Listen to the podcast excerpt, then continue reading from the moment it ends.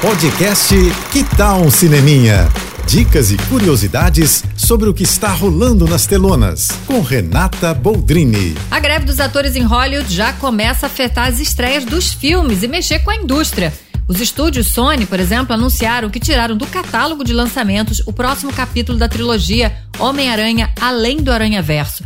É, o filme tinha previsão de lançamento para março de 2024 e agora saiu e ficará sem data de estreia até tudo se resolver. Outro filme adiado da Sony foi Craven, o Caçador, que iria estrear em outubro desse ano. Agora passou para agosto do ano que vem. É, além dos atores não poderem trabalhar em novos projetos, a greve afeta os lançamentos também, porque nenhum ator pode divulgar nada sobre os filmes, nem nos seus perfis pessoais.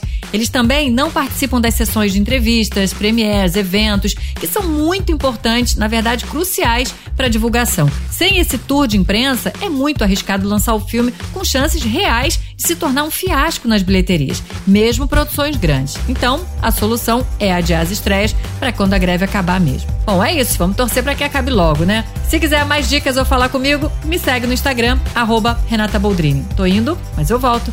Sou Renata Boldrini, com as notícias do cinema. Hashtag Juntos pelo Cinema. Apoio JBFM. Você ouviu o podcast Que Tal um Cineminha?